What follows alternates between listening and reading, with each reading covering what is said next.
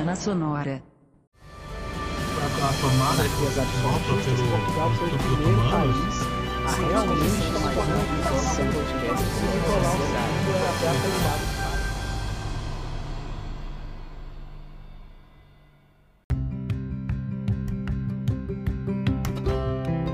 Ei, rapidinho, antes de começar esse episódio, nos ajude.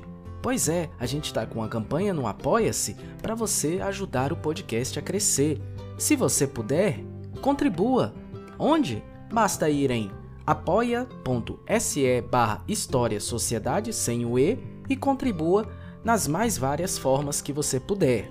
O link você vai encontrar na descrição desse episódio. Você também pode acessar pelo nosso site que é historiesociedade.com e por lá você vai conseguir também contribuir, pessoal. No mais, vamos ao episódio. Bom dia, boa tarde, boa noite.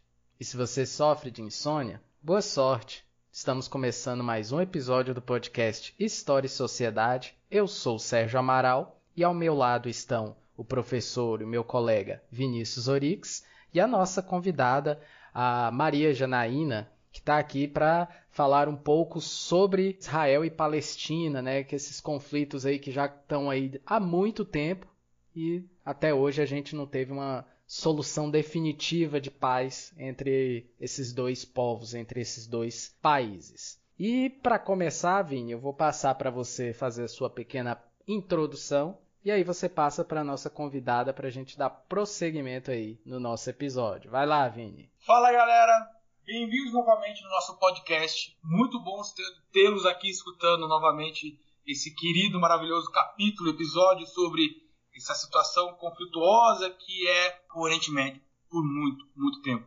Como o, o Felipe Figueiredo do Xadrez Verbal fala, se a gente voltar, voltar, a gente volta até Abraão. Então, é uma situação muito delicada, com vários problemas, sem soluções, mas que a gente vai tentar destrinchar um pouquinho aqui com a nossa convidada maravilhosa, Maria Janaína.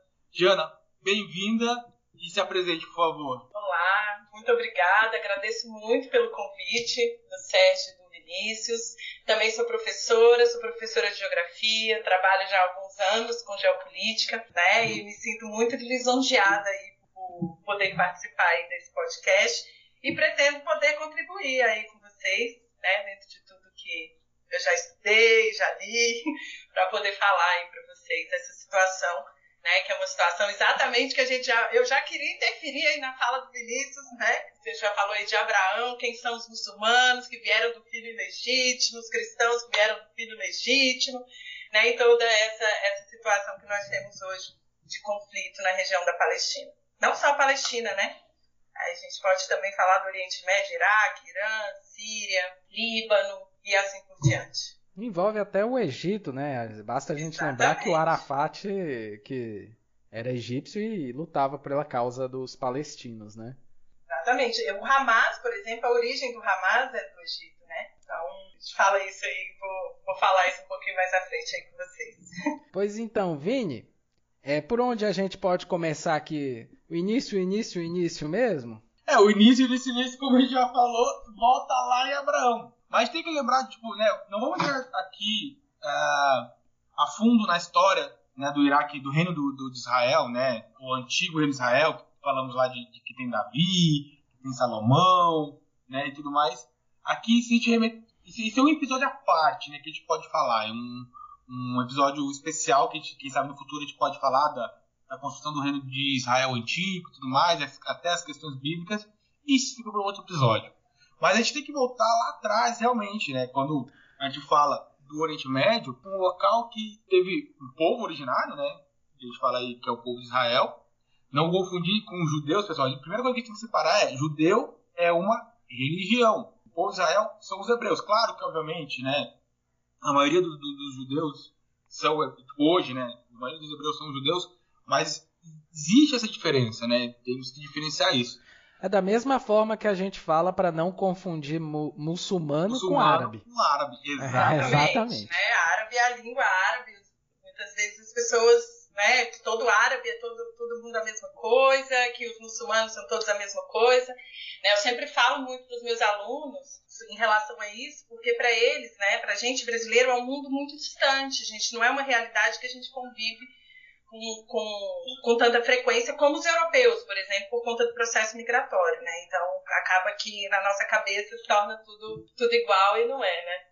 Exatamente. Quando eu falo para os nossos alunos, Jana, eu falo assim, que existe, né, muçulmano que é brasileiro, mas não existe brasileiro que é árabe, né? Existe árabe cristão, existe árabe muçulmano e existe árabe judeu, né? Tipo, árabe é um povo, uma região ali, um, é uma uma etnia, é, por assim dizer. É, eu sempre falo muito para eles a questão da língua, né? Que o árabe é a língua, Sim. é a língua árabe que eles falam, né? Assim como a gente fala o português, assim como o espanhol, e não somos todos iguais que falamos português, né? Exato, que exato. fala espanhol são todos. Então, eu, muitas vezes eu explico dessa forma para eles, né? Então, a gente tem a religião, quem são os muçulmanos? São seguidores do Islã. Exatamente. Mas voltando um pouquinho aqui, né, naquela questão eu vou falar, Vinícius. Pode falar, pode falar, pode falar. Uh, e aí a gente tem né, essa, essa, região da Palestina, né, que por muito tempo foi, teve eventos de conquistas, retomadas e tudo mais. É só a gente pegar até mesmo na Bíblia, né, o Israel, por bom tempo, foi conquistado pelos babilônicos. Né, o, o, o grande evento né, do cativeiro da, da Babilônia, né, se a gente for, for ver, Jesus Cristo não falava o hebraico, falava aramaico, né, que é a herança dos povos hebreus esse período de domínio babilônico, depois de ser retomado do reino de Israel, depois temos a conquista da Palestina pelos gregos, depois tem a conquista da Palestina pelos romanos, depois tem eh, né, a, a, a diáspora né, judaica, eh, hebraica, né, onde após a destruição do segundo templo, a revolta de, de 66 dos povos hebreus, né, começa a diáspora judaica. Depois desse momento, né, a gente tem ali o controle da, também da Palestina pelos povos árabes muçulmanos, né, a questão do Estado de Israel, né, do Estado árabe, desculpa. Depois a gente tem as cruzadas, onde o, os povos do Ocidente reconquistam a Palestina, né, Jerusalém e tudo mais. Depois temos a reconquista de Jerusalém por Saladino. Depois a gente tem a queda de Constantinopla, aí temos a, a, a ascensão do Império Turco-Otomano tem a, a, conquista do território pelos turcos otomanos, e por isso vai ficar por um bom tempo. Aí no final da Primeira Guerra a gente tem a separação dos territórios, aí surgem vários reinos da região, temos a Segunda Guerra, e depois da Segunda Guerra a gente tem novamente a, a formação do, do, do, Estado de Israel. Então é um território, é uma região que sempre teve muito conflito, desde muito tempo. Né? A gente tem esse conflito há, há muito tempo, né? Se a gente pegar historicamente, é um conflito que tem vários momentos, vários eventos, né? Vários séculos de desenvolvimento. Mas no centro disso tudo também nós temos uma cidade muito importante, né? Que vai, que vai voltar para a gente lá na frente, que é Jerusalém. E aí, Jana, já puxando para você também, a gente tem que lembrar que Jerusalém é uma cidade importante não só do aspecto político, né? Por ser capital de Israel, nossa, essa questão de ser capital de Israel é muito conflituosa, né? Porque ela não é reconhecida como capital de Israel por todo mundo. Né? A gente tem uma cidade como Tel Aviv, né, que quando em 1947, quando a ONU divide o território da Palestina, ela é considerada um território internacional, né? Que foi aceito pelos judeus, justamente, né? Não ficava dentro do território destinado aos judeus, porém foi aceito pelos judeus. Mas é importante a gente dizer que que Jerusalém é um território muito importante para as três maiores religiões. Ela é sagrada para as três maiores religiões monoteístas do mundo, que são os muçulmanos, que é o Islã, os cristãos e para os judeus. Né? Então é importante a gente parar para pensar, mas por que, que é tão importante? Né? Para os judeus é importante porque lá está uma, uma estrutura que é a estrutura sagrada, que foi o que sobrou da diáspora deles, que é o Muro das Lamentações. E para os muçulmanos, ela é sagrada porque foi exatamente onde Maomé ascendeu aos céus, né? E onde está a mesquita mais importante para eles. Né? Eles acreditam que Maomé saiu de Meca, foi para Medina, e de Medina chegou a, a Jerusalém, e foi exatamente em Jerusalém onde ele ascendeu aos céus. Né? Então, ela é important, muito importante para essas, essas três maiores religiões. E hoje é um território disputado entre os judeus e os muçulmanos. É, muitas vezes os alunos me perguntam em sala de aula, professora, mas por que, que nós cristãos a gente também não reivindica? Por que, que a gente não entra nessa briga? Né? Vocês da história aí vão poder falar melhor, mas assim, é, que eu já li, né, o, que, o que eu acredito é que também a nossa religião cristã, ela vem do judaísmo. Né? E a gente não tem um fato muito interessante para mim é que a gente não tem dentro da nossa dentro da religião cristã, eu tô falando nossa, né? Porque o Brasil, nem sei se vocês são cristãos, mas assim, no Brasil somos maioria cristã. Né? Então, para os cristãos, a gente não tem uma obrigação de fazer uma peregrinação a Jerusalém. Né? Ela é um território sagrado para os cristãos, mas a gente não tem essa obrigação e não tem essa estrutura como, como fundamental dentro da religião. Já para os judeus, sim, e também para os muçulmanos. Né? Então é importante a gente entender qual que é a realidade da disputa desse território que é chamado de Terra Santa, que é chamada de Terra Sagrada, a Terra Prometida, né? na verdade. E que durante séculos e séculos, inclusive com as cruzadas, né, houve as cruzadas financiadas aí pela igreja justamente para reconquistar Jerusalém, né? Era um dos maiores objetivos da, da igreja católica. Eu acho que, isso aí é um pouco da minha opinião também, que pelo fato da igreja católica ter depois é, se estabelecido ali todo a sua sede em Roma, aos poucos ela foi meio que desligando-se é, um pouco do, do fato de Jerusalém, diferentemente dos muçulmanos e dos, e dos judaicos, né? Talvez seja isso. É interessante essa sua, esse seu pensamento, Sérgio. Achei bem interessante mesmo, né? Por eles terem estabelecido, da Igreja Católica ter se tornado uma estrutura como ela foi, né, a representação que ela teve no mundo e ter o Vaticano como hoje o centro né, da Igreja Católica. Até porque houve aquela cisão, né, Vini, mais lá da época do, do, do, Império Romano, quando houve aquela divisão em Império Romano Oriente e Ocidente, em que a, meio que a Igreja depois houve a cisão, né, que nós tivemos o, o, a Igreja Católica Romana e a Ortodoxa, né? eu até como cristão, né, e lembrando da, aulas do Júlio, Júlio, se estiver escutando um beijo, parabéns pelo neném, mas assim, vamos lembrar que tem, né, acho que Roma se torna mais importante para os cristãos por conta da doação de Constantino, né, da, da, questão de Pedro e tudo mais, né. Mas Jerusalém ainda é importante para os cristãos por conta né, que está lá o sepulcro de Jesus Cristo, né. Onde... Sem dúvida, tanto que até hoje, né, muitos cristãos ainda vão a Jerusalém para sentir aquela, aquele, todo aquele, aquele momento de você estar tá próximo de onde Jesus esteve, de onde Jesus viveu, aquela coisa toda, né? Exatamente. E nas cruzadas, né, tipo, a questão do, do, do sepulcro de Jesus era muito importante para os cristãos, para os católicos, né? E se vocês querem escutar mais sobre cruzadas, aquele jabá, aquele, esse alto jabá, né, capítulo 22, esse queridíssimo podcast, nós fizemos uma uma conversa muito maravilhosa sobre as cruzadas, entre eu e o Serginho, na época não era o host aqui também junto. E aí, então, concluindo aqui, então nós temos o episódio 22, muito legal sobre as cruzadas, que a gente fala bem sobre isso. Mas isso nos dá um panorama, tipo, né, quando a gente tem a separação de caminhos entre né, os, os hebreus, né, os judeus e, o, e, os cristãos, e aí acho que isso que dá mais importância para Roma. Né? Vamos lembrar, o cristianismo é uma herança romana né, uma herança de Roma. E, e, e uma coisa importante também falar, né, já que está falando, falando aqui de, de, religiões, Jesus Cristo ele era judeu, ele nunca foi cristão. Né? Então acho que isso também tira um pouquinho de, de, de, Jerusalém, assim, né? porque Jesus Cristo, né, se, quem acredita que ele né, viveu, morreu e ressuscitou, ele está lá sentado à direita de Deus Pai como hebreu, como judeu. Né? Não, e inclusive isso é uma das coisas que eu mais prego nas minhas aulas de história, viu, Vini? Jesus era judeu. O cristianismo, como religião, como uma instituição como nós conhecemos hoje, surgiu muito depois da morte de Cristo.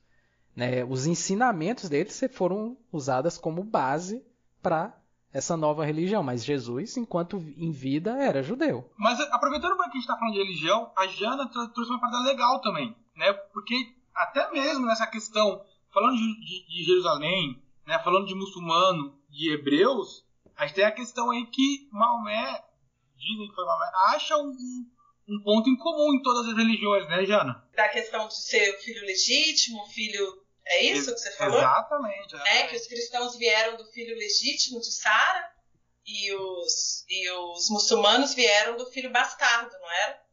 É exatamente isso. Então, a partir disso, surgem aí, e aí eu vejo hoje, né? Eu não sou uma pessoa tão cristã envolvida com a igreja, acredito que você é um pouco mais, mas pra, eu vejo, inclusive, já como uma questão preconceituosa, que hoje a gente tem vários jargões preconceituosos em relação aos muçulmanos, né? E já essa visão de que, poxa, é uma religião que veio do, do filho bastardo.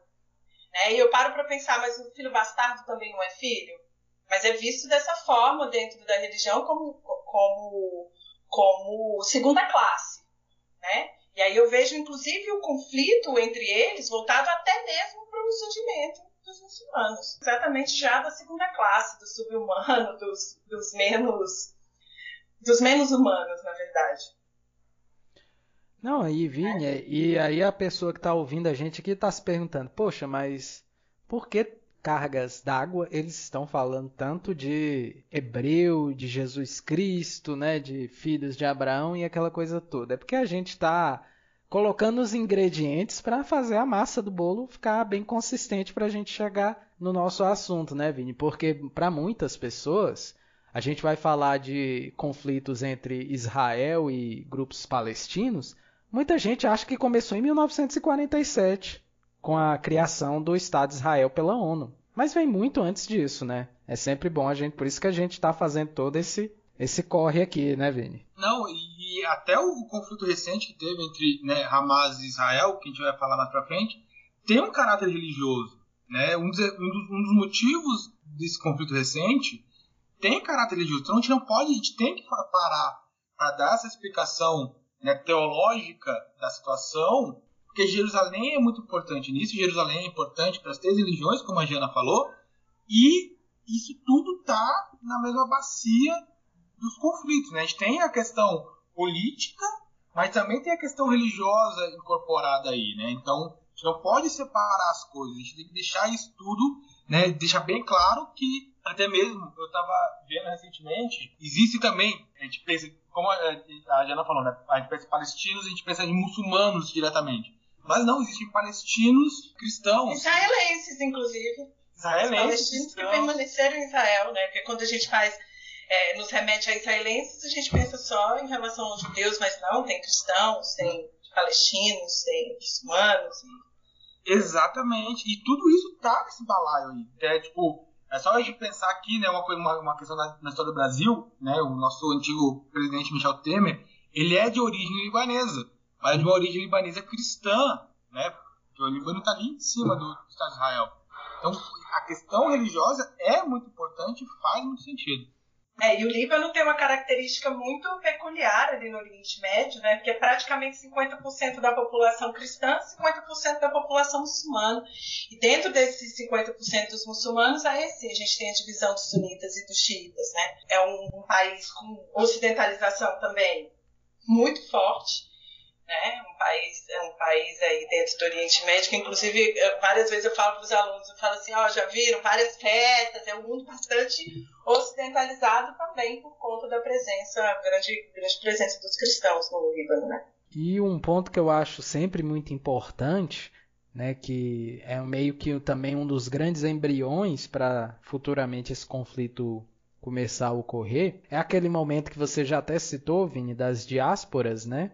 Né, primeira e segunda, né, diáspora dos hebreus, e culmina também com, com o expansionismo dos muçulmanos, que vão ocupar não só essa região, que é a Palestina, mas vão chegar ali no norte da África também, vão chegar na Península Ibérica e vão ficar por lá muitos séculos, inclusive. E tudo isso faz com que, que a região que antes era ocupada majoritariamente por hebreus passe a ser majoritariamente ocupada por pessoas muçulmanas agora. E aí depois vai vir aquele vai, não vai, chega, não chega, e fica uma terra que meio que ninguém sabe que de quem é, afinal de contas, aquilo ali, né? Até hoje desse jeito, para falar a verdade. Não, e é difícil a gente dizer a quem pertence, né? Que, que vai ser difícil a gente definir isso, não?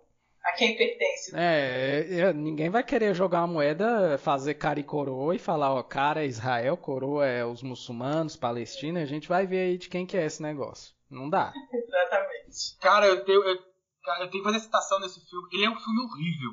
É um filme muito ruim, estereotipado, com vários né, piadas preconceituosas, que é o filme Zohan do Adam Sandler. Mas tem uma parte desse filme que é muito boa e, e, e contribui para isso, né? Porque tem uma parte que ele e o personagem do, do Rob Schneider, que sempre tá nos filmes dele também, que eles meio que, tipo, o Zohan, um agente né, do, do Estado de Israel, né? Vamos lembrar que Israel é um dos países que tem uma dos, é um dos países mais militarizados que tem no mundo, né? Um dos maiores exércitos do mundo. Uh, e o Zohan é um agente desse, dos exércitos israelenses, ele é da Mossad. E ele tem essa discussão com o personagem do Rob Schneider que fala assim: Ah, eu só tô querendo proteger o país dos meus antepassados. E o Rob Schneider manda assim: Ah, parece que também nenhum antepassado meu morou, morou ali, né? Tipo, é só os seus antepassados. Não é bem assim. Porque muito tempo atrás vocês foram embora, o meu, meu antepassado foi lá, morou lá, criou raízes lá e você chegou expulsando, tá ligado? Eu tenho essa parada também, não é só, tipo, é, é, é mais ou menos, eu, quando eu dou essa aula, eu brinco assim, é mais ou menos você, tipo, a tua família tem uma casa, né? É o uso capião, não é? Mais ou menos, você, tipo, não que você abandona a casa, né? Mas por questões de violência na região, você né, sai da casa. Né? Uma, uma situação nem que você quis sair, você foi expulso da sua casa. Mas você foi expulso por muito tempo e uma outra família vem lá e mora uma geração, duas gerações, três gerações. E na quinta geração da sua família fala: Ah, ó, lembrei que tem a casa do meu tataravô lá, vou voltar para minha casa. Só que tem uma família lá morando, né? E quem tem a razão aí? Ambos os lados têm razão. Ambos os lados estão coerentes em seus discursos. Esse é o problema. Tipo, quem tá mais certo, quem tá menos certo. É difícil isso. Será que tem certo entre lados ou não tem?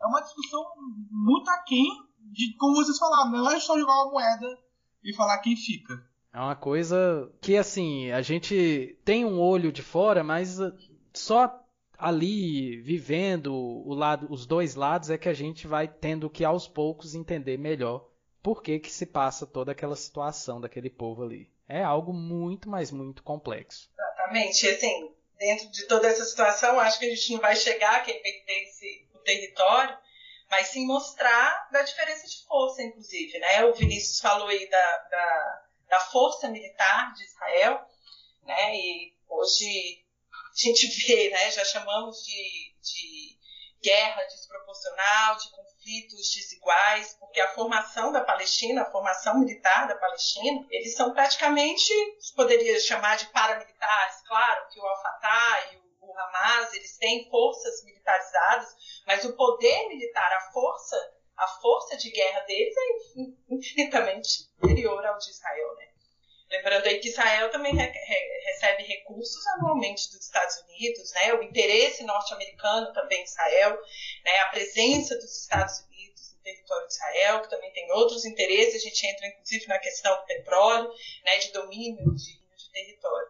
Então a desproporcionalidade, né? Voltando até para a questão humana, né? Nessas últimas semanas aí, sem, né? Tô querendo desprezar Israel, mas dentro até mesmo de uma questão humanitária né? Qual é a força de um e qual é a força do outro. Engraçado, não sei se vocês lembram desse episódio, em 2014 a gente está vivendo exatamente agora um conflito, né, o, o maior conflito árabe-israelense pós-2014, quando nós estávamos vivendo a Copa do Mundo aqui no Brasil. O mundo estava focado na Copa, nos Jogos, e o conflito acontecendo lá entre Israel e, entre Israel e Palestina. Né? Aí o mundo começou a se pronunciar, não sei se vocês lembram, mas o Brasil também se pronunciou falando que a guerra era uma guerra desproporcional. E aí eles respondem falando assim: desproporcional é o Brasil perder de 7 a 1. Vocês lembram desse episódio? Israel respondeu, né? Olha, é, sinceramente eu não lembro, viu, professor? Você não lembra? Isso não ficou na minha. Não, mas isso ficou na minha cabeça, porque inclusive foi, até teve um, um, desgaste das relações internacionais entre Brasil e Israel. Porque eu queria ter lembrado que eu ia rir muito do Brasil nesse momento, mas. Mas foi, foi exatamente isso que aconteceu, né? Principalmente por conta dos assentamentos na região da Cisjordânia. E acho importante a gente contextualizar aí quais são os espaços ocupados pelos palestinos dentro desse território, que a Palestina não é reconhecida como um território, e há dois, duas, duas partes dentro de Israel, né, que foi concedida aos palestinos, que é a região da faixa de Gaza e a região da Cisjordânia. Né, e que dois, esses territórios têm lideranças, inclusive, diferentes. Né? Agora o conflito está muito mais estabelecido entre, entre a faixa de Gaza e Israel, muito por conta da liderança do Hamas, né? que é um, um grupo político, militar, que por alguns países é reconhecido como grupo terrorista, por outros países não é reconhecido como grupo terrorista, né? Cabe aí a interpretação, mas exatamente pelo por Hamas não reconhecer até hoje a formação do Estado de Israel. É até interessante você entrar na pauta esportiva e principalmente do futebol, é porque eu um exemplo bem clássico que eu posso falar de futebol envolvendo Israel e Palestina, o primeiro deles é que o Estado palestino como nação não é reconhecido pela ONU, mas é reconhecido pela FIFA, inclusive disputa competições da FIFA. E o segundo é que justamente para evitar um problema do Estado de Israel com os estados muçulmanos, Israel não joga as, as suas partidas contra as equipes do continente asiático, né, que é onde fica o Oriente Médio. Ele joga com as equipes do continente europeu. Ele é filiado à UEFA, que é, que é europeia, justamente para evitar essa, essa tensão. Inclusive, antes de se filiar à UEFA, ele chegou a, disputar eliminatórias com países da Oceania. Vamos supor que vai, ia ter um jogo eliminatório Israel e Síria. Não ia ser boa coisa. Meu Deus. Não ia dar certo, né? Então, justamente certo, por, a política, por mais que a gente pense, gente, a política é muito presente até no esporte, nas Olimpíadas, no futebol. Então, é sempre bom a gente estar tá lembrando isso aí também. Exatamente. Só fazendo parênteses, que hoje Palestina ela tem um assento na Assembleia Geral da ONU, mas só como ouvinte. Mas já é uma conquista, né? A gente já vê aí como um passo em relação aos palestinos. Hoje, pelo menos, estarem presentes ali, pelo menos no, por trás da, do que acontece ali na, na, na, nas reuniões da Assembleia Geral da ONU. E outra coisa é, importante, Jana, é lembrar que né, tem algum país que reconhece o Estado palestino como Estado, né? Sim, sim, um deles o Brasil. É o Brasil. Pra quem não sabe, né, nós três aqui moramos em Brasília, lá, justamente próximo à Espada dos Ministérios tem a embaixada da Palestina. Sim. Porque o Brasil reconhece. É a representação palestina, né? Exatamente. Tem a representação da Palestina, porque o Brasil, inclusive, reconhece a formação do Estado da Palestina. Tentaram, logo quando o Temer entrou no governo, eles tentaram retirar a assinatura do Brasil do reconhecimento do Estado da Palestina, mas teve um movimento muito forte no Ministério das Relações Exteriores, os próprios embaixadores do Brasil não aceitaram esse não reconhecimento. Mas, pessoal, a gente já deu aí uma, uma engrossada no caldo aí. A gente pode chegar já no século XX e naquele momento ali das duas guerras mundiais, onde vai cada vez mais retomando força esse conflito aí entre muçulmanos ali da região da Palestina e os, israelenses, Ovini. O que, é que a gente já pode estar tá falando desse período aí? Eu acho que antes de falar né, da, da questão da formação do Estado de Israel como um todo, a gente tem que botar duas, duas questões bem importantes aqui nesse nosso balaio, né? A primeira coisa é a questão do sionismo, que foi um movimento dos judeus que estavam espalhados pelo mundo né, de, de voltar à Terra Prometida, né, de voltar ao Estado de Israel, fundar novamente o Estado de Israel, né, e, e, foi um movimento importante ali no século XIX, século XX, sem contar também que vai dar né, o catalisador para tudo isso também, né, vamos lembrar, é a Segunda Guerra Mundial por conta né, do Holocausto, né, por conta da, da, da perseguição nazistas com os judeus, né, justamente um dos, dos fatores que temos aí da, do Holocausto em relação aos judeus é, é, ver os judeus como realmente esse estado, esse, esse povo sem nação, nação sem estado, né, que controlavam essa teoria da conspiração que eles controlavam o sistema bancário por trás, né, as políticas por trás, então, esses dois fatores vão ser o que vai né, impulsionar a criação do Estado de Israel, né, Jana? Isso, e assim, é importante também a gente parar para pensar por que, que o sionismo teve tanta força, o que, que aconteceu né, com esse movimento. Justamente pelo apoio britânico. Né? A gente tem o domínio do, do território da Palestina pelos britânicos, E os próprios britânicos, por meio da declaração chamada Declaração de Balfour, que eles apoiam a formação do Estado de Israel e prometem a formação do Estado de Israel. Então, eu acho isso muito determinante para a força desse movimento sionista, inclusive o processo migratório de, dos judeus para o território da Palestina. Não foi a partir de 1947 que os judeus já estavam lá. Né? Foi exatamente no final do século XIX, já no início do século XX, que vai tendo, né, é, fortalecendo esse movimento sionista, onde os judeus já, por conta, inclusive, questão financeira, né, de domínio aí, econômico, eles já vão tomando conta de espaços dentro do território da Palestina. Né? Isso é ratificado, foi, houve uma tentativa durante o domínio britânico de se dividir o território, que não foi aceito, né? E após a Segunda Guerra Mundial, devido à questão do Holocausto, né, da divulgação internacional por conta da questão do Holocausto, aí isso é colocado na mão da Organização das Nações Unidas, que faz essa declaração em 1947 da divisão do território da Palestina, né, e a formação do território de Israel, que vem a ser, ser reconhecido como realmente um país em 14 de maio de 1948, né, que dá origem aí ao primeiro conflito árabe-israelense que é, que é denominado da Guerra da Independência, né? Essa independência aí, o reconhecimento do, do país de Israel. E a partir disso, nós temos guerras aí muito significativas, né? A Primeira Guerra, a Segunda Guerra, por conta da questão da influência forte do Egito, na nacionalização do Canal de Suez, né, onde ele pede a passagem aí de Inglaterra, da França, do próprio Israel pelo Canal de Suez.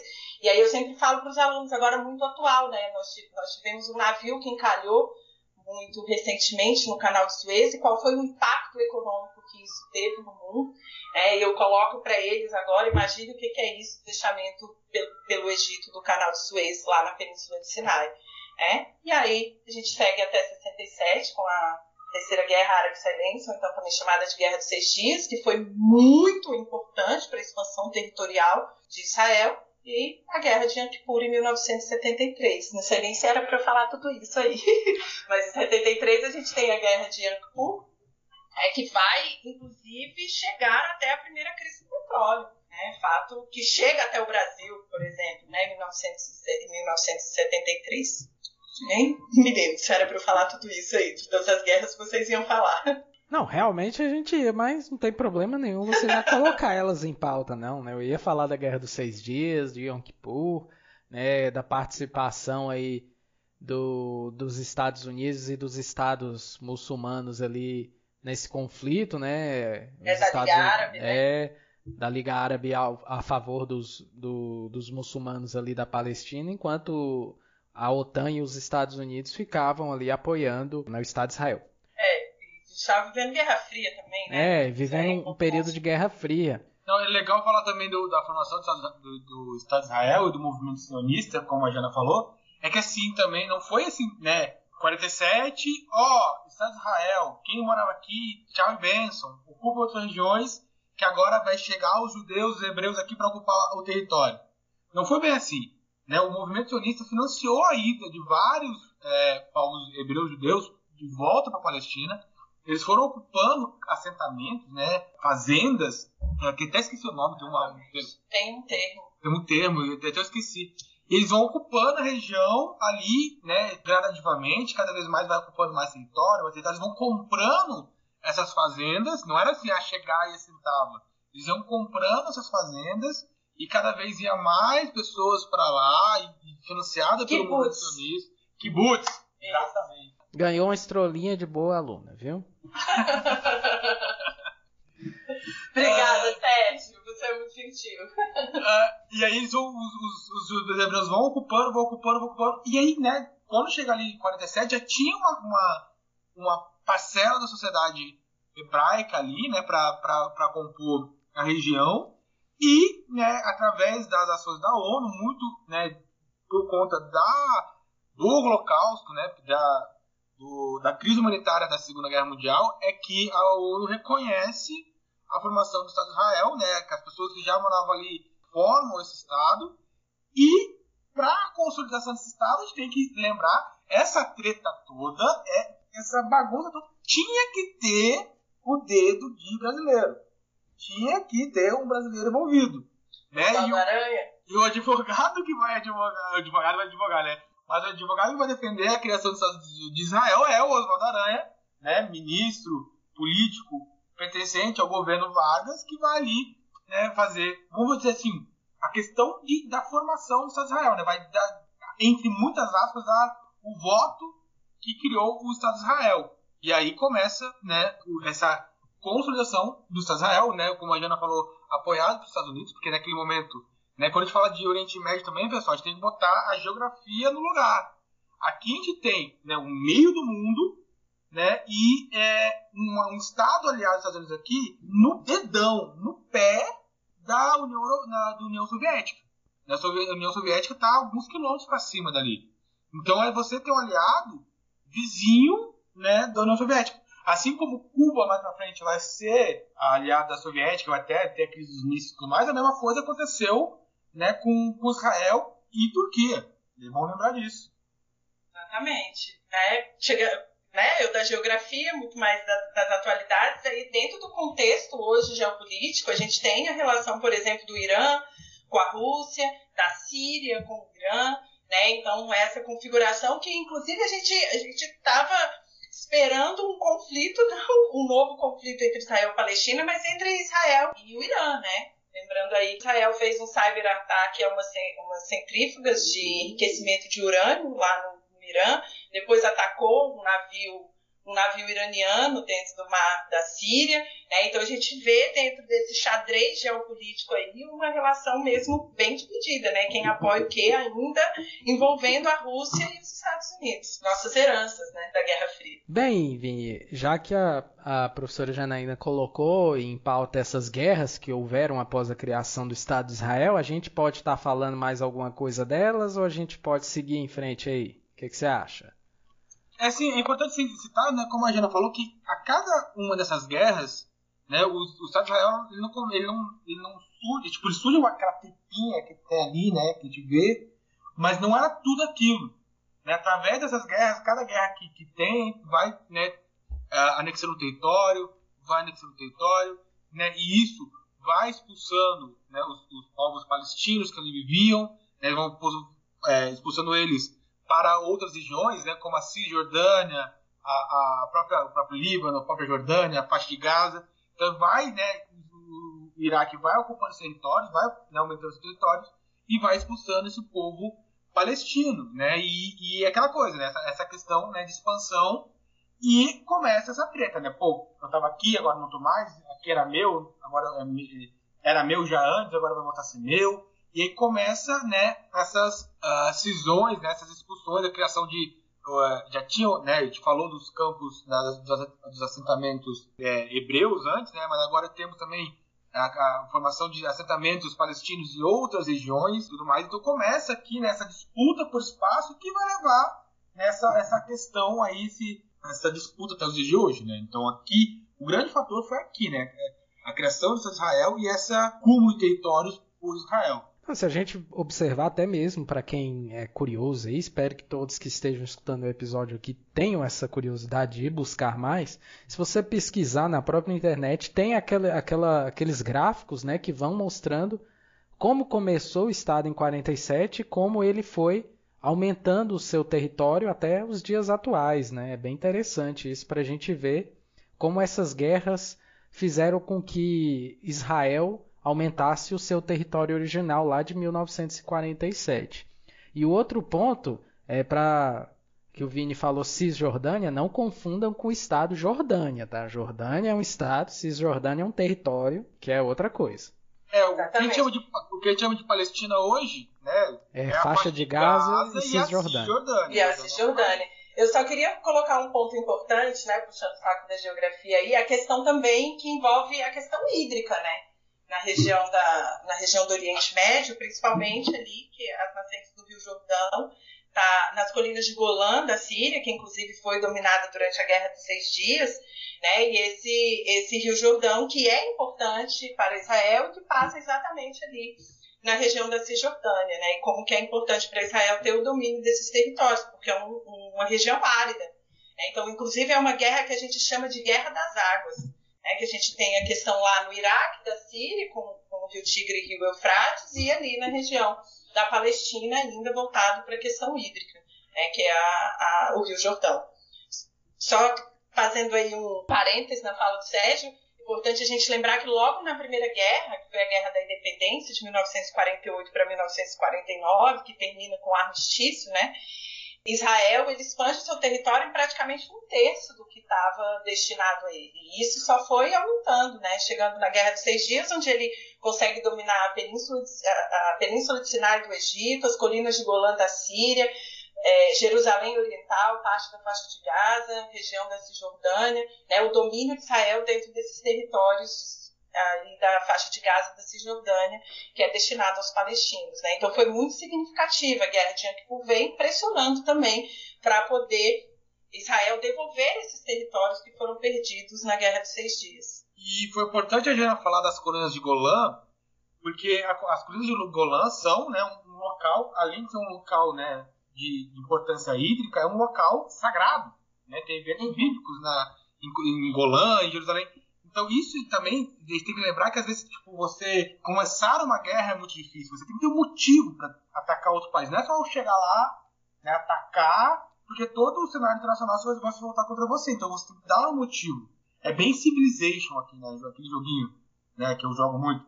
Apesar de que os Estados Unidos arranjam uns, uns motivos bem esdrúxulos por Sim. causa de petróleo, né? Mas é, arranjam. Mas assim, aqui em Israel também, tipo, é, eles usam esse argumento religioso, né, de territórios sagrados, de territórios importantes, para dançar, para anexar, né? A mesma coisa quando a gente fala de Sinai, tem, né, a, também um, um, quando a gente foi na qual foi a guerra, a guerra de seis dias, né, que Israel, se não me engano, chega a tomar Sinai, depois né, volta para o Egito. Eles dão, eles dão um motivo bíblico para ocupar o Sinai, né? Porque ali tem o Monte Sinai, que é importante, a questão de Moisés. Acho que no Monte Sinai que Moisés recebe as tábuas, né? Se eu não me engano. Uh, faltei a, a, a, missa essa semana. E então, tipo, dá essas justificativas religiosas para ocupar os territórios. A mesma coisa é Jerusalém. Jerusalém tem esse caráter, de novo, a gente falou lá no começo, a gente, a gente mostrou. Por que foi importante lá no começo a gente falar dessa parte teológica? Porque toda hora isso volta né, no, no, no quesito conflitos. Puxando para o motivo recente, por exemplo, um dos motivos, se a gente vive hoje o Brasil polarizado, na Israel e Palestina também é extremamente polarizado. O judaísmo também, que várias vertentes, várias, vários ramos. E tem um ramo hoje no judaísmo que defende a, a destruição do, do, do, Domo da Rocha, né, da, da mesquita que está no Domo da Rocha, para a reconstrução do terceiro templo, que é a, quando o terceiro templo for reconstruído é que o Messias judeu vai vir. Aí também tem um, os neopentecostais, cristãos acreditam também na construção do terceiro templo para a vinda de Jesus novamente e tudo mais. Então tem esse quesito religioso, todo momento tem esse quesito religioso. E quando a gente fala da destruição do Dom da Rocha, né, a gente logo associa, né, às vezes, quando fala de muçulmanos, o terrorismo a esse grupo é, religioso, mas vira e mexe, é, são descobertos planos de terroristas israelenses, judeus, para a destruição do Domo da Rocha. Recentemente, uns dois anos atrás, eu escutei no xadrez verbal, né, foi, o cara foi pego com planos de construir um túnel para construir até embaixo do Domo da Rocha e explodir, implodir a mesquita para a reconstrução do terceiro templo. Então, assim, toda hora se acha um motivo religioso para entrar em conflito, para ter é, disputas de territórios ou até mesmo em Jerusalém. É, vamos lembrar que Jerusalém, de novo, é importante para as três religiões. Continuando aqui, pessoal, vamos avançando um pouco mais. Aí a gente parou ali, a, a Janaína até falou da, da, da Yom Kippur, a crise do petróleo.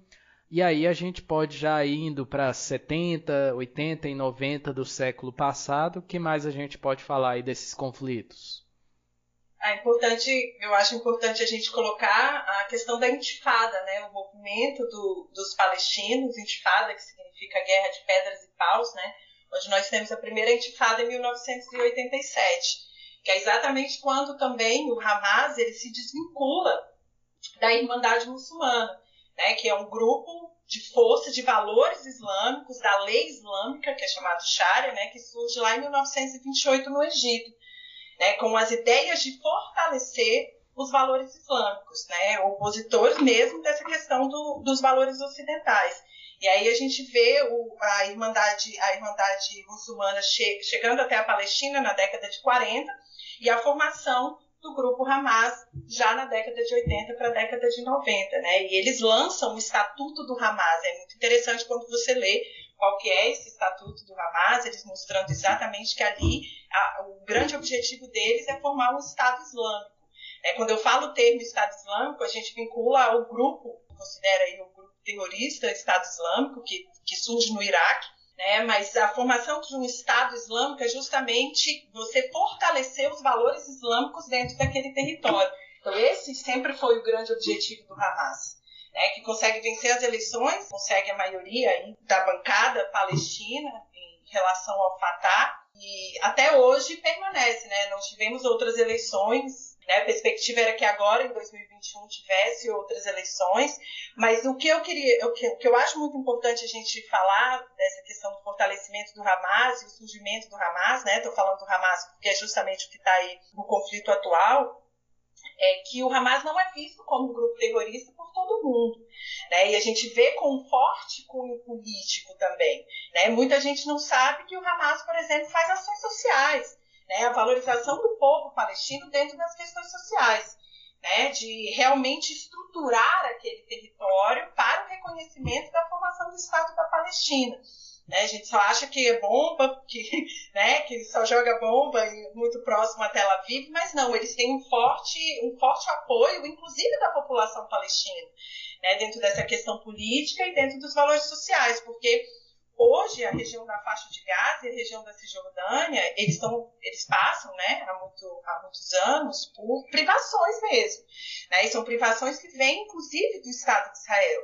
Né, eu estava pensando na questão da vacina da Covid. Hoje nós temos Israel como o país que mais vacinou. A última estatística que eu vi era o país que tinha mais vacinado. E essas vacinas não estavam chegando até os palestinos. Mas por quê? né, se é uma pandemia. Volto para a questão hídrica, por exemplo, em muitos momentos é impedido pelo Estado de Israel de chegar recursos para a captação de água pelos palestinos, né? Porque Israel fez uma, um, um desvio do, do Rio Jordão para poder abastecer o território de Israel e a gente vê hoje essa população aí né, com a, como eu comecei a falar da questão da intifada, fazendo uma guerra de pedras e paus mesmo. Né? Nós temos fotos aí simbólicas de jovens com, com pedras na mão na frente de um de guerra. Parece que eu estou defendendo os palestinos, não, estou só colocando a situação mesmo, né? Dentro da gente estudioso das humanas aí, a gente pensa muito na questão humanitária mesmo.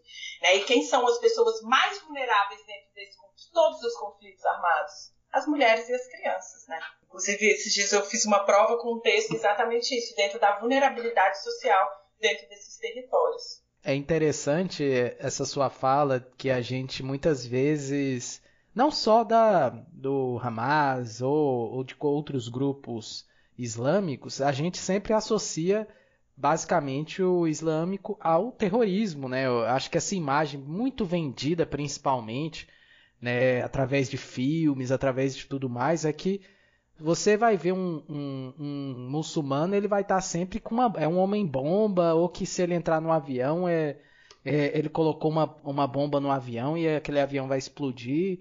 Então eles venderam durante muitos anos isso para a população e até hoje né, há esse preconceito. Eu, eu lembro de uma figura que se converteu ao islamismo, é inglês, que é o, o cantor Cat Stevens, que hoje é Yusuf Islam, inclusive o nome em que ele foi fazer um show beneficente nos Estados Unidos e foi proibido de entrar, porque eles acreditavam que por ele ser uma pessoa, uma figura pública eh, muçulmana, ele podia ser muito bem uma pessoa facilmente para entrar no território americano e ser um portador de alguma coisa a favor dessas os fundamentalistas, né?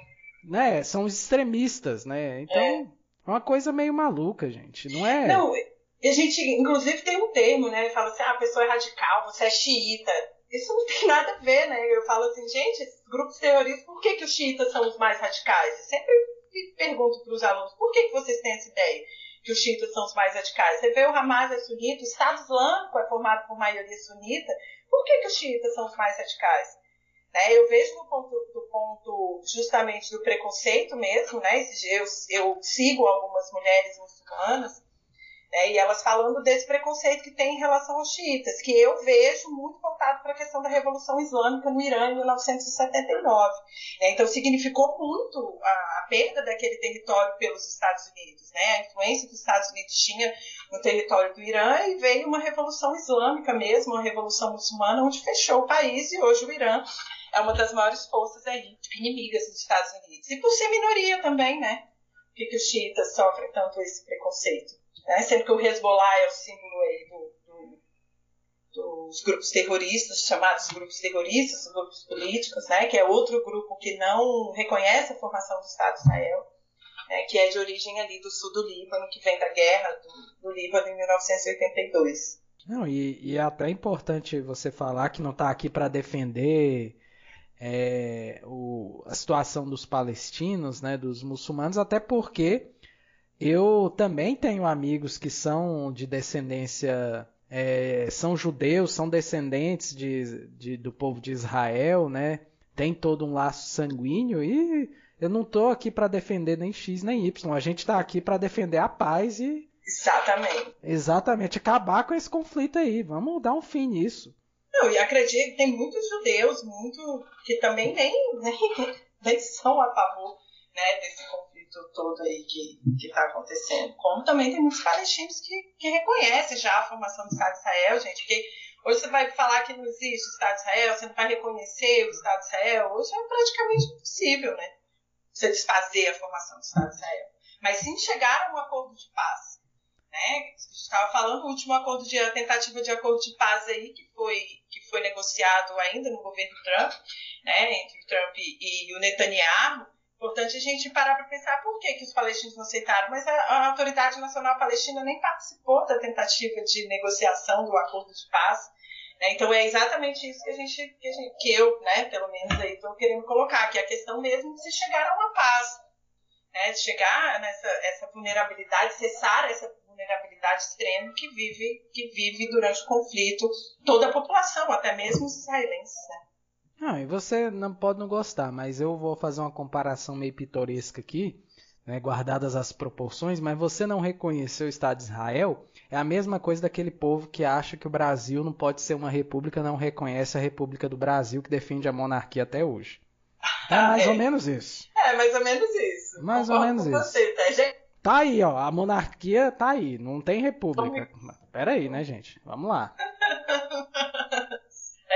Exatamente. E outra coisa importante de falar também, né, que a Jana até falou dessas desigualdades, a gente está falando de uma guerra, né, histórica, de um lado, que é um, né, militarmente um dos países mais desenvolvidos do mundo, né, até na, no, no, último conflito ficou destacado, né, o, o guarda-chuva antimíssel que o que Israel desenvolveu por conta disso, né, e de um lado um grupo, né, político que tem seu braço armado, né, que é o, é o Hamas, mas que a estrutura é muito pra cara. Eles se armam do jeito que dá. Não tô passando pano, ah, tem que ser igual. Não.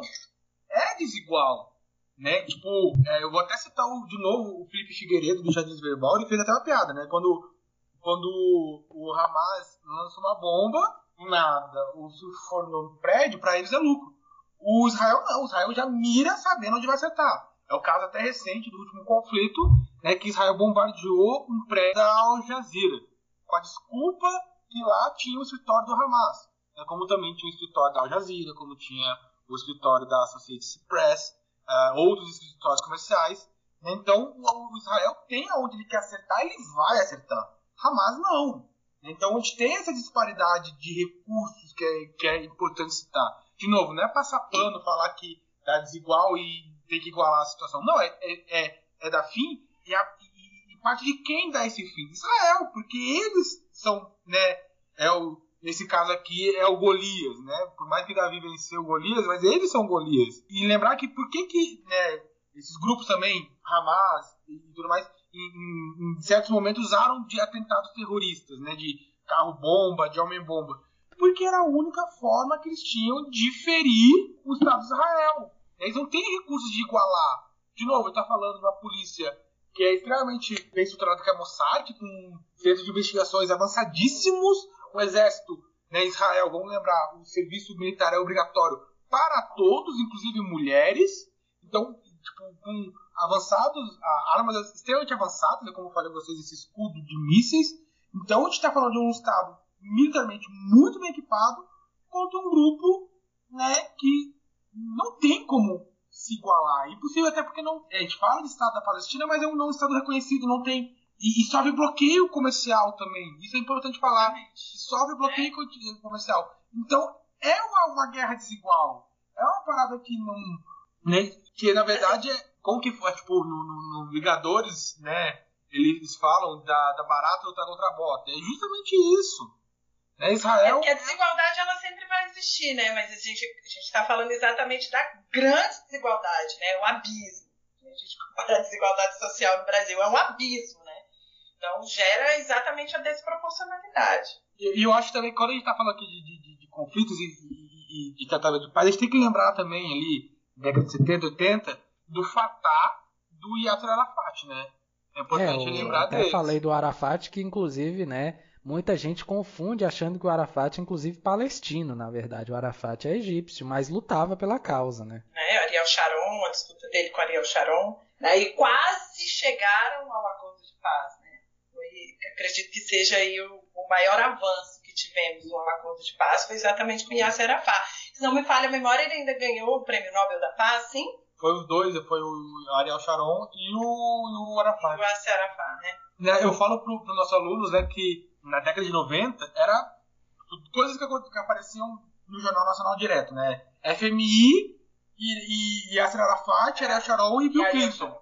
Era. Bill Clinton tá, tem a foto dos três, né? O Clinton levantando o braço dos dois, porque foi esse momento do, do governo Bill Clinton, querendo ou não, foi agora no governo Trump, né, que teve uma, uma, uma procura muito grande em, em, em selar essa paz, né? De, tentar organizar essa paz entre a Palestina, né, no caso da, na, na, época do, do Yasser Arafat é, era a OLP, né, Estado da Libertação da Palestina. Da Palestina, Organização da Libertação Palestina. É, eu, assim, a imagem que sempre me vem, você está falando aí do acordo, né, chamado Acordo de Oslo, Acordo de Oslo, né, que era o Ariel Sharon e o Yasser Arafat apertando a mão, né, onde e o Bill Clinton ali no meio situação que a gente não, eu pelo menos não vejo tão cedo de acontecer em relação até mesmo ao Netanyahu, né? Figuras tão preocupadas em reatar esse, esse, essa tentativa de um acordo de paz, de um armistício aí, né? É, eu não vejo isso em relação ao Netanyahu de forma nenhuma. É que vamos lembrar, falando um pouquinho da política de Israel, que é muito difícil falar, o Netanyahu ele é apoiado por uma ala mais radical é, do judaísmo, né? Pra quem não sabe, pessoal, Netanyahu, ele é o, o primeiro-ministro de Israel. Vira e mexe ali, faz um acordo político e sempre mantém ele no, no poder. E é daquele grupo que eu falei vocês, né, de, de explodir o, a, o Domo da Rocha para construir o terceiro templo, é, tem políticos, tem essa, essa ala apoia o Netanyahu.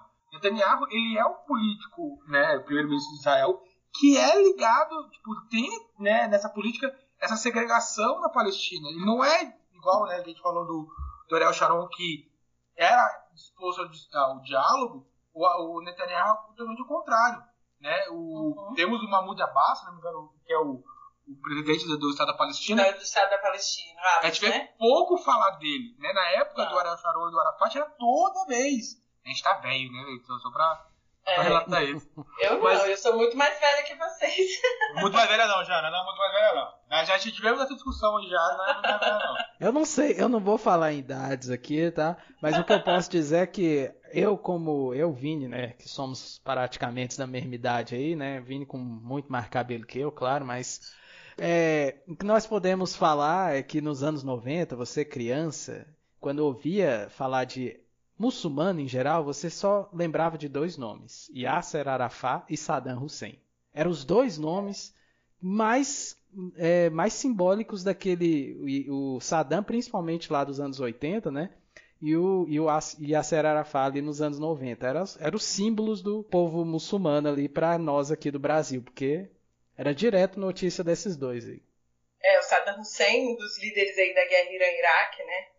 É, Guerra do Golfo, na Guerra né? do Golfo, exatamente, 1990, na tentativa de conquista do território do Kuwait, né? Olha o Kuwait aí, tá vendo? Bahrein, Kuwait, esse povo pequenininho, cara. esses países min- minúsculos que tem lá, é Emirados Árabes Unidos, são países Catar. minúsculos. Catar, que vai ter até Copa lá, né? Mas vamos ver. Exatamente. Mas são tudo muçulmanos também aí, ó. Exatamente. Tudo de maioria sunita. Tudo de maioria sunita que era, ah, apesar de ser iraquiano, era a, a vertente do Saddam Hussein também, né? Por isso até tinha aquele, aquela briga lá. É, e Mas- hoje eu vejo algo, ah, só fugindo aqui um pouquinho, mas hoje eu vejo algo semelhante dentro da Síria, né? Que a gente tem um Bashar al-Assad que é xiita e um país de maioria sunita. Né? Então, assim, e hoje aquela, aquele xadrez todo ali, a questão do Estado Islâmico, dos curdos, essa liderança xiita dentro de um país de maioria sunita, que aconteceu no Iraque, né? Que Saddam Hussein era sunita e um país de maioria xiita, e é a grande complexidade que isso traz dentro desses países, né? Com um governo com influência religiosa muito grande. E, e E acho que o completando, contrário, só, acho que o contrário também acontece na Síria, né? Que o. o esqueci o nome do ditador da Síria, o. Bashar al-Assad. Bashar al-Assad. Ele é xiita de um, Ele é um xiita, alauíta, de uma vertente alauíta, que é uma das vertentes mais ricas aí dentro do xiismo. Pode continuar, Vinícius. Não, é, é Não, que era isso mesmo, agora você. Tá. É que eu- a gente fala, só para completar, que a gente fala muito dessa rivalidade que existe dentro da- do islamismo entre xiitas e sunitas, mas é algo que às vezes a gente vê dentro de outras vertentes religiosas. Por exemplo, nós tivemos no cristianismo, quando houve as reformas protestantes, toda aquela dissidência entre né, protestantes, católicos e que, só que, lógico, né, os xiitas e sunitas levam isso muito mais a ferro e fogo, né? Mas é mais ou menos por aí para a pessoa se situar do que a gente está falando. Ambos são islâmicos, mas são ramificações diferentes. A origem deles é diferente, né? Com, É. com a morte de Maomé, um acreditava né, que os, os discípulos de Maomé, que são sunitas, que deveriam né, seguir o profeta, e os xiitas acreditavam que não, que tinha que ser uma descendência familiar mesmo, que teria que seguir ali a, a profecia de Maomé. Então, a partir disso, formam dois, dois grupos, né, que hoje os xiitas são a minoria. Tá vendo? a do A pessoa, califa, a pessoa é formada em geografia, mas conhece muita história, hein? Que isso, hein? Nada, que isso. É porque eu dou tanta aula, Sérgio, sobre isso, né? Que a gente vai acabando e vai. Ó, vocês falaram aí da década de 90, vocês eram crianças, já era adolescente. Ó, Mas depende da, da época de 90. Se for final dos anos 90, também já era adolescente. e outra brincadeira, viu, Vini? A gente devia pedir pro pessoal do xadrez verbal fazer uma divulgação da gente, porque a gente tá divulgando a galera do xadrez verbal aqui, que é uma beleza, hein? Só acho. Pô, seria uma honra. o Oh, Felipe seria o muita Matias. honra, né? Porra! Aí, ó. Porra, cara já fiz o. Não é de uma dificuldade, mas né, só pra vocês terem noção, o xadrez verbal, galera.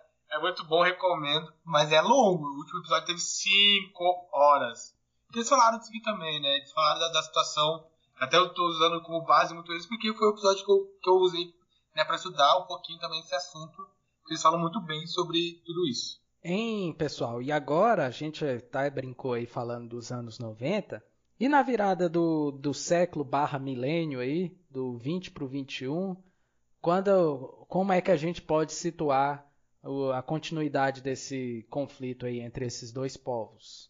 É, é justamente, acho que o importante de falar do século XXI é justamente a morte do, Ira, do Yasser Arafat, né? Diferente do. do Ariel Sharon ficou muitos anos em coma, né? é, é mas diferente do Ariel Sharon, que era primeiro-ministro, né? Depois foi substituído, se não me engano, antes do, do Netanyahu, ainda teve outro primeiro-ministro israelense, não lembro o nome, mas o, o Yasser Arafat diferente era um líder, né? Longínquo. E, e quando o Yasser Arafat vai morrer, pede-se essa, essa, essa liderança, essa união, essa personalidade que chamava a atenção. Essa figura que era uma espécie de pessoa que poderia a qualquer momento conseguir um acordo de paz, né? Coisa que a gente não vê hoje numa figura tão forte na, na liderança para esse acordo de paz, igual era o Arafat, né? Exatamente. Exatamente. A morte dele foi muito cruel, né, gente? Ele morreu envenenado com polônio radioativo. Então, quando eu lembro dessa morte dele, em 2004, poxa, o cara que era um grande líder, né, foi, foi envenenado da forma como, como ele foi. Como é que ele foi envenenado? Aí é que Ele foi sabe. envenenado. Como é, na é, verdade, cara? na As verdade, circunstâncias os jornais entre falam, linhas né, lá, né? envenenado com polônio radioativo. Bem, vamos deixar. Não sou, não sou médico legista para falar como foi esse envenenamento. Vamos continuar aí. Continuando, a gente, Ah, onde a mas eu gente entrei, tá. ó. Vi aqui uma. Entrei aqui pra ver. Ó, está cientificamente comprovado que ele, que ele não morreu de morte natural. Isso no G1. Nós temos a prova científica de que ele foi assassinado. Mas isso entre aspas, obviamente, a Organização para a Libertação Palestina que faz essa, essa declaração. Né? Então não vamos, não vamos dizer aí da forma como ele morreu. Mas que há uma possibilidade dele ter morrido assassinado, é uma possibilidade grande, né? É, não, não, tem, não tem até hoje é, as, as dúvidas que pairam sobre a morte misteriosa de Trotsky lá no México. Então a mesma coisa a gente pode falar aqui do nosso Arafat. Mas vamos lá. Muito misteriosa essa morte do Trotsky aí. Viu? Mas o- continuando aí, vamos lá. Mas justamente com a morte do Arafat, é quem né, chama a liderança do grupo. Vamos lembrar, o Arafat, pessoal, ele era líder do Fatah, que era, tipo assim, devido às proporções, ele é um grupo também, era um grupo armado, né, que se torna um, um grupo político, né? O Al-Fatah se torna um grupo político justamente pela liderança do, do Arafat e depois da, da morte dele tem a, a substituição da, da, da liderança pelo Mahmoud Abbas, né, que está até hoje aí na, na liderança do agora Autoridade Nacional Palestina, antes era a OLP, né, que é, era a Orientação da Liberdade da Libertação da bem, né, Palestina. da Libertação Palestina.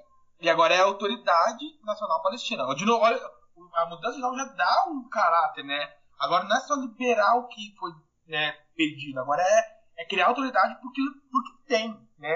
Gaza e Cisjordânia.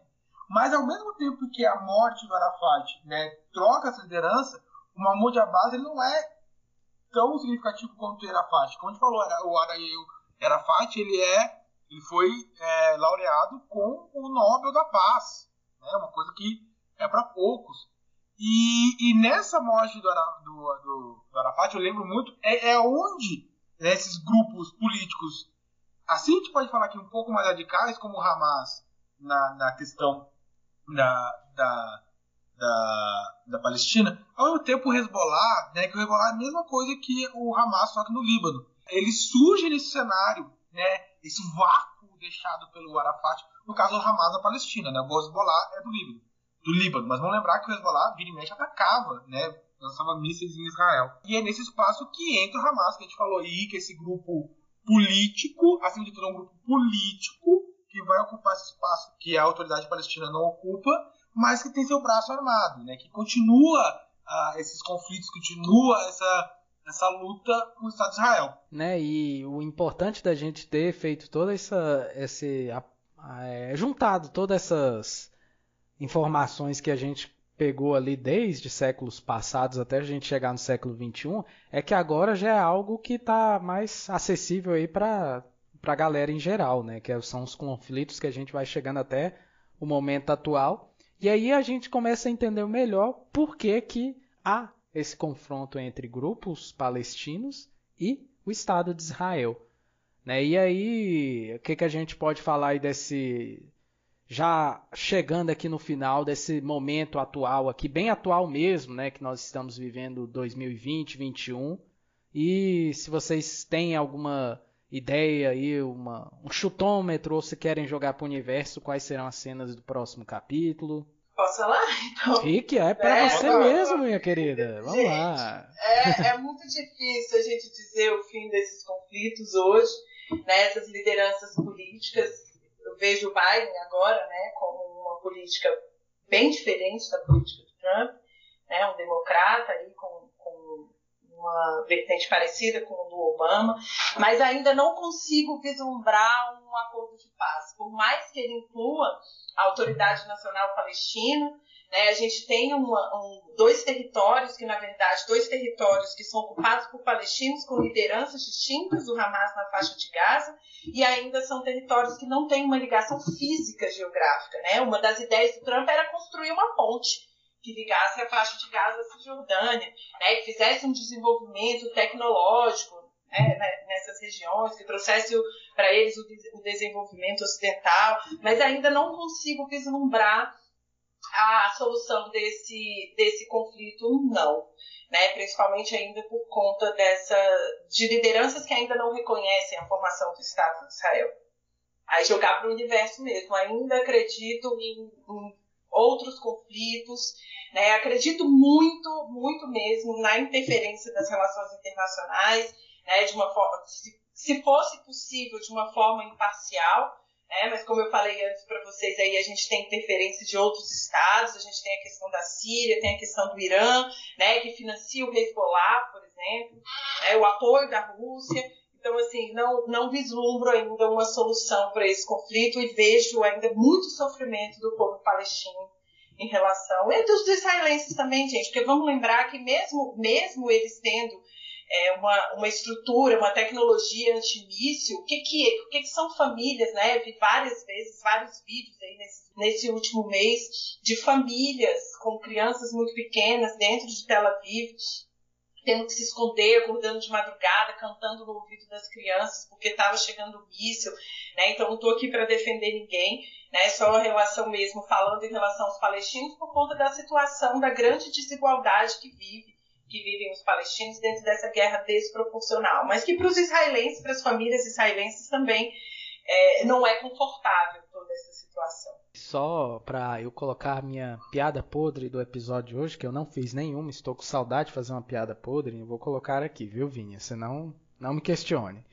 A nossa querida convidada Janaína falou da ideia, eu vou dizer esdrúxula, do Trump de construir uma ponte entre a Cisjordânia e a faixa de Gaza, né?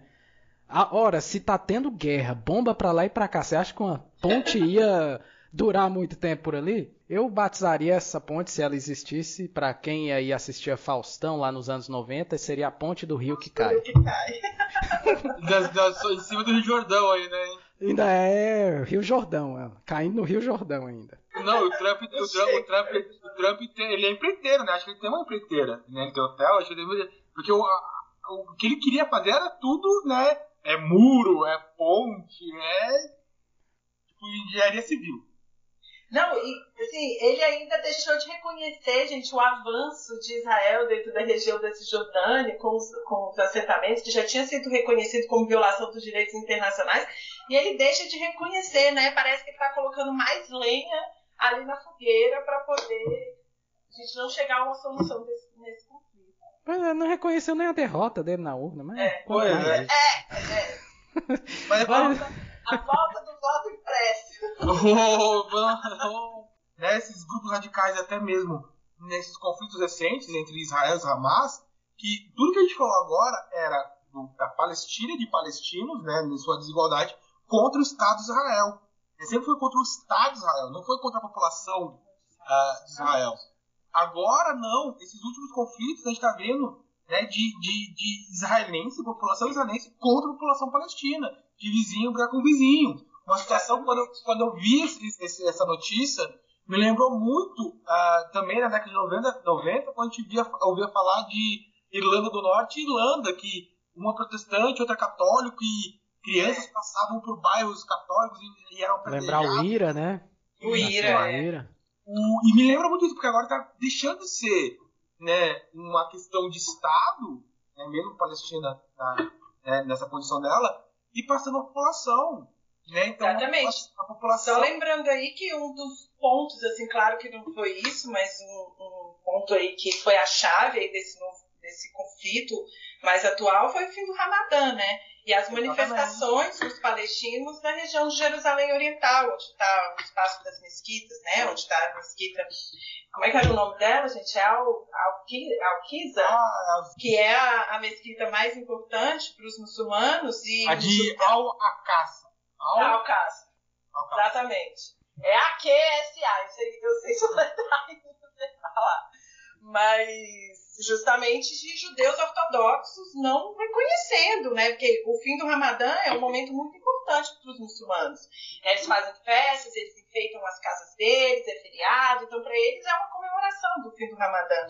E aí esse conflito entre eles mesmo ali, né, na, na, na, região de Jerusalém, culminando mesmo na interferência do, do Hamas em relação a isso. É, foi mais ou menos assim, é, é, a gente pensar, pessoal, aqui no nosso mundo ocidental, é a nossa Páscoa é, e, e, proibir de vender ovo de Páscoa, tá ligado? Né? Tipo, é, um, é, uma, é uma explicação esdrúxula, mas é, tipo, né, só pra gente visualizar, tipo, é, é, impedir a gente comemorar a Páscoa do jeito que a gente comemora, ou o Natal, é né, pior, o Natal, né, proibir de fazer ceia, de, de visitar as famílias e tudo mais. Porque foi quase isso, né, o Estado de, de, de Israel criou barricadas, a polícia estava, né, é, prejudicando as pessoas, né, muçulmanas de irem ao, à mesquita e tudo mais, e é uma ofensa religiosa, de novo, de volta para a questão religiosa.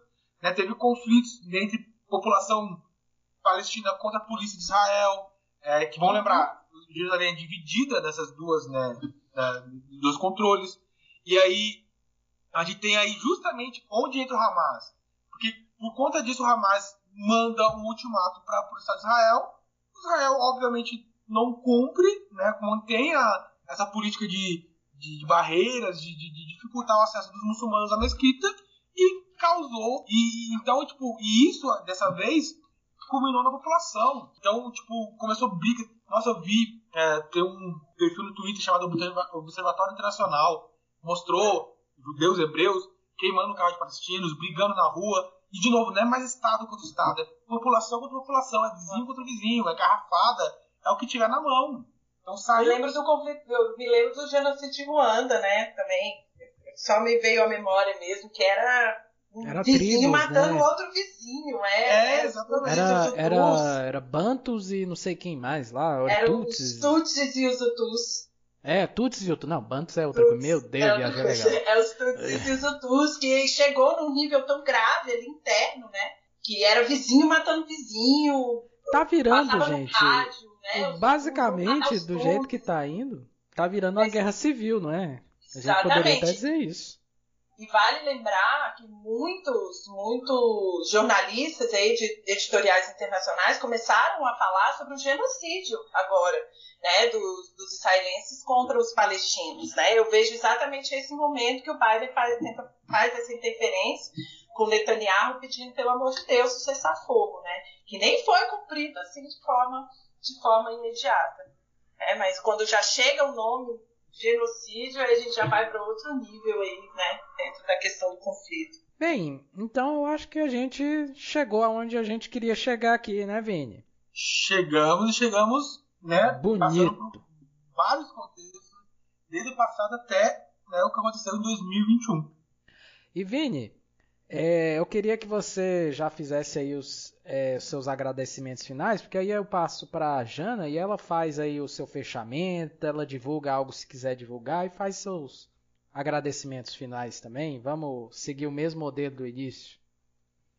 Pessoal, então, ó, agradeço a todos que estiveram conosco até aqui nesse, nessa, nesse, nessa gravação, nesse episódio maravilhoso com a minha colega Janaína né, deixar aqui um abraço especial, porque eu sei porque a Janaína está aqui, muitos alunos vão escutar, muitos alunos e ex-alunos, então mais do que não queria deixar um beijo muito especial para os nossos alunos e ex-alunos do Colégio Elite aqui do DF, né, então ah, agradeço a todos por estarem aqui escutando, nos prestigiando, nos prestigiem mais, tem vários assuntos legais, para você que não é aluno meu e da Jana, que chegou aqui também, muito obrigado. Uh, e continue com a gente, pessoal, porque a gente vai trazer muito mais coisas legais sobre história, sobre sociedade, sobre atualidades para vocês. Então, meu muito obrigado, um beijo e até a próxima. Então, Jana, é, faça aí os seus agradecimentos. Se quiser divulgar algo que você esteja trabalhando, esse espaço é seu, a gente dá total liberdade, pode divulgar até redes sociais se quiser. Fique à vontade aí. Nada, Sérgio. Não, eu quero agradecer vocês, agradecer demais esse esse espaço aí que vocês estão me dando. Eu estou sendo novata, ó, nunca participei de um podcast, adorei, fiquei muito lisonjeada. É, parei para pensar, vou entrar ainda no mundo, no mundo feminino, parei para pensar, eu falei assim, nossa, né? Uma mulher falando sobre geopolítica, falando sobre Oriente Médio, né? Isso é, não é tão, tão fácil de acontecer. Então me vejo ainda até quebrando aí algumas barreiras dentro do mundo masculino. Né, meninas? Tem que falar, Claro, Tem, claro. tem que falar, tem que falar. A gente tem que Todos nós defender somos- isso também, né? Eu, eu Então e eu- somos totalmente pró-feministas aqui. Temos que quebrar esses estereótipos. É, né? Só a igualdade de direitos, gente. Mas eu queria agradecer muito, agradecer o espaço aí para vocês, para o Sérgio, para o Vinícius, o Vinícius meu companheiro de sala de aula. Não é só porque eu estou aqui que os alunos vão seguir, mas por você também, né? Nossos alunos aí do Elite, eu também dou aula em outras, em outras escolas, né? Então tenho bastante aluno aí que, que me segue. Mas eu não tenho essas questões das redes sociais, de Twitter, nada disso. Ó, eu sou verdadeiramente a professora de humanos. Até tenho, mas não, não por uma questão, não por uma questão profissional. Mais É, mas pessoal também- mesmo, né? Mais pessoal, exatamente. Tô até pensando em seguir essa linha aí do Vinícius, vamos ver, né, ô Vinícius? Ultimamente eu ando até postando algumas coisas sobre, sobre Professora, cria então uma, uma conta profissional, que aí você Eu divulga o seu minha trabalho. também, eu não- aí. Ah, então. Eu tô, tô pensando nisso. Mas agradecer também aos alunos, porque eu vou divulgar bastante isso aí para os alunos, né? E agradecer vocês e que sigam o História e Sociedade. Ah, Foi um obrigado. prazer. Muito obrigada pela. Espero que eu tenha contribuído aí para vocês. E muito, contribuiu bastante. E se você quer né, seguir o conselho aí da professora Janaína e nos seguir, faça o seguinte, vai lá no Instagram, arroba História e Sociedade, siga a nossa página, vai lá no Twitter, arroba podcast ist, só que segue lá a gente, ou vai lá no Facebook, tem a nossa página, podcast História e Sociedade, nos siga por lá também. E outra coisa que eu queria pedir aqui para vocês, pessoal, se você ouve a gente aí no Apple Podcasts, avalie aí, dê cinco estrelinhas pra gente. Isso é importante para fazer o nosso podcast chegar a mais pessoas e crescer também. E também dê avaliações, feedbacks positivos nas redes sociais e nas demais plataformas como Spotify, Google Podcasts e etc. Então é isso aí, pessoal. Quero agradecer a audiência de todos vocês ter aguentado aqui ao professor Sérgio, ao professor Vinícius e à professora Janaína, mas foi um bate-papo muito legal. E fiquem na paz, né? Um beijo no coração de todos vocês, um abraço na alma e até a próxima, pessoal. Tchau, tchau. O podcast História e Sociedade é produzido e editado por Sérgio Amaral e Vinícius Orix. Você nos encontra nas mais diversas plataformas de streaming de podcasts. Nos vemos na próxima, pessoal. Tchau, tchau.